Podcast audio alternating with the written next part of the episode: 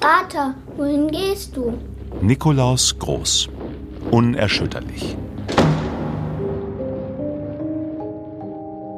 Kaleidoskop eines bewussten Lebens, das im politischen Widerstand am Galgen endete. In der gnadenlosen und menschenverachtenden Zeit des Dritten Reiches. Wenn wir heute nicht unser Leben einsetzen, wie wollen wir dann vor Gott und unserem Gewissen einmal bestehen?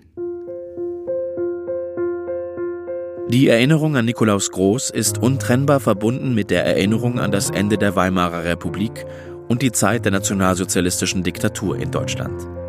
Hatte er zuerst vor den Gefahren des Kommunismus gewarnt, so spürte er seit dem Ende der 20er Jahre, früher als viele andere, dass die größere Bedrohung vom Nationalsozialismus ausging.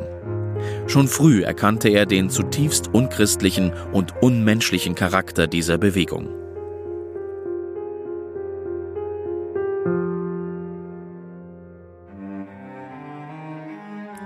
Wenn wir heute nicht unser Leben einsetzen, wie wollen wir dann vor Gott und unserem Gewissen einmal bestehen?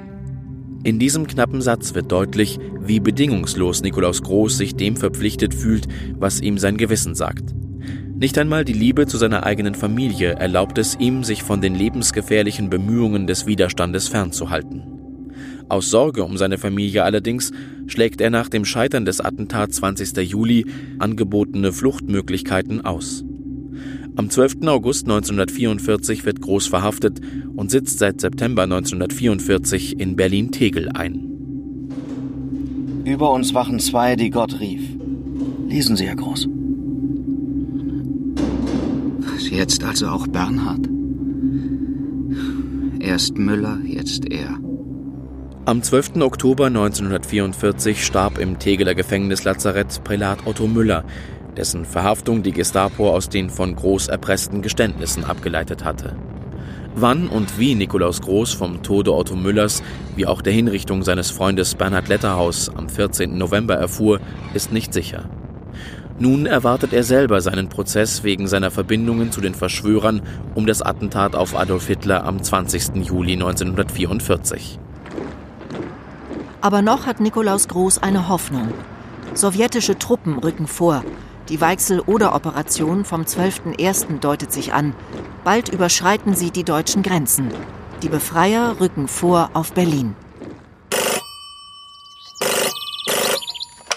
Am 1. Januar 1945 erhält Elisabeth Groß einen Telefonanruf des Diözesanpräses von Paderborn, Domvikar Dr. Kaspar Schulte, mit der dringlichen Aufforderung, wenn möglich, sofort nach Berlin zu fahren versuche nur, Sie auf das Schlimmste vorzubereiten.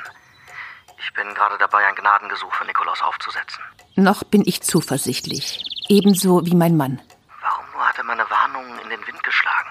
Sie können unsere Hoffnung nicht stören. Natürlich gibt es Krisen, aber auch Chancen.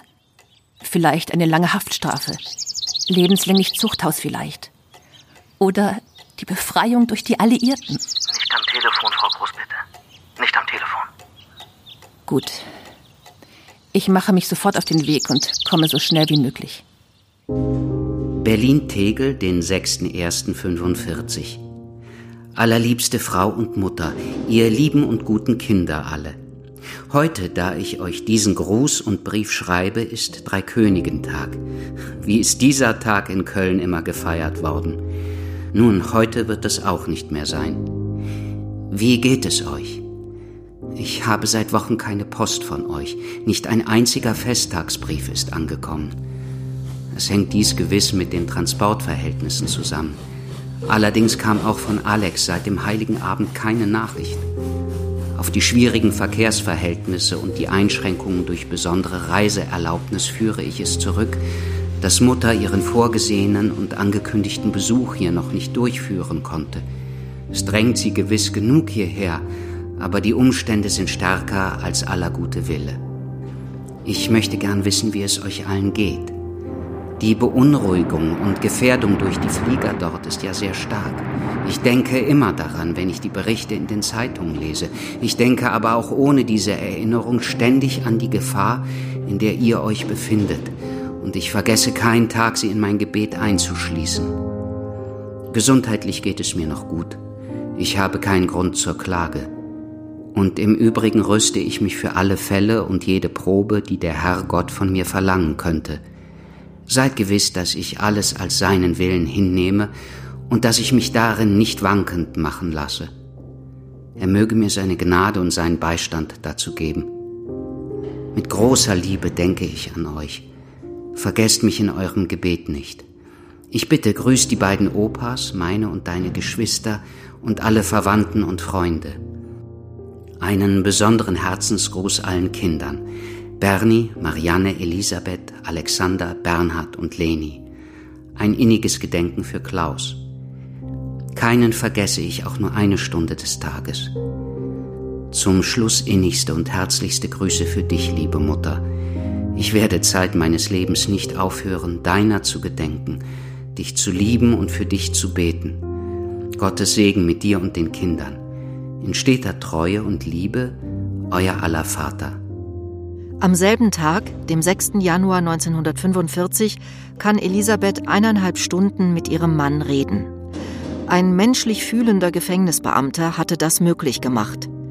Wenig Zeit zurückzuschauen, weniger Zeit, um nach vorne zu blicken. Du musst es nicht immer wieder betonen, Nickel. Die Kinder auf Linie halten, ich weiß. Und ich verspreche es. Weißt du noch, wie Liesel unbedingt zum BDM wollte? Mhm. Alle haben so tolle Kleider, nur ich nicht. Und dann hast du sie überzeugt. Bleib in der Arbeiterjugend, hast du zu ihr gesagt. Ich wäre sehr gerne ins BDM gegangen. Schon alleine deshalb. Ich hatte zwei Schwestern über mir. Und also musste ich, wenn es blaue Bleilekleidchen gab, musste ich drei auftragen. Ne? Und die, die waren wirklich, die hatten schöne Trachten. Und äh, ich habe das nicht gesehen, was dahinter ist. Ich, bin, also ich weiß, dass ich mich angemeldet habe. Und als dann dieser, diese Aufnahme bei uns ins Haus flatterte, dann hat der Vater mir schon gesagt, äh, das geht nicht. Und hat mir, denke ich mal, ich erinnere mich nicht so sehr daran, im kindlichen oder so erklärt, dass ich als Kind das verstehen musste eigentlich. Aber äh, ich hätte es sehr gern getan. Ich habe dann nämlich als Ausrede gebraucht, weißt du, Vater, die stopfen da auch Strümpfe für die Soldaten. Dann hat mein Vater gesagt, das kannst du auch zu Hause tun. Ne? Damit war die Sache erledigt. Das hätten wir dann nicht nochmal getan. Bevor Elisabeth wieder abreist, erkundigt sie sich beim Volksgerichtshof nach dem Verhandlungstermin ihres Mannes. Auf die Antwort, es sei der 18. Januar hin, bittet sie um eine nochmalige Besuchserlaubnis. Kassiba vom 11. Januar 1945. Überbringerin ist wohl die Fürsorgerin Marianne Harpich, die sich nach dem 20. Juli unter Lebensgefahr für die Verhafteten und ihre Angehörigen einsetzt. Allerliebste Mutter, die Sache ist vertagt und es steht in keiner Weise in Aussicht, wann sie stattfindet. Das ist bedauerlich, vielleicht auch ist es gut so. Ich hätte dich gewiss gerne an dem Entscheidungstage in meiner Nähe gehabt. Dein Besuch am Samstag war für mich eine solche Quelle neuen und noch größeren Mutes und Vertrauens, dass ich es gar nicht sagen kann. Aber nach dieser Verschiebung auf unbestimmte Zeit kannst du unmöglich hier bis zur Festsetzung unter Abhaltung des neuen Termins warten.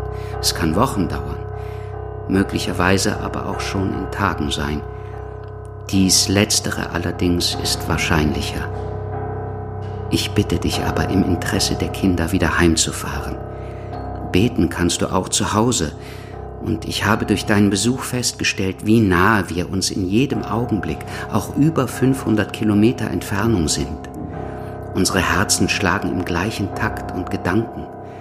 Und das ist ja schließlich wichtiger als räumliche Nähe. Du kannst, glaube ich, hier nichts mehr tun.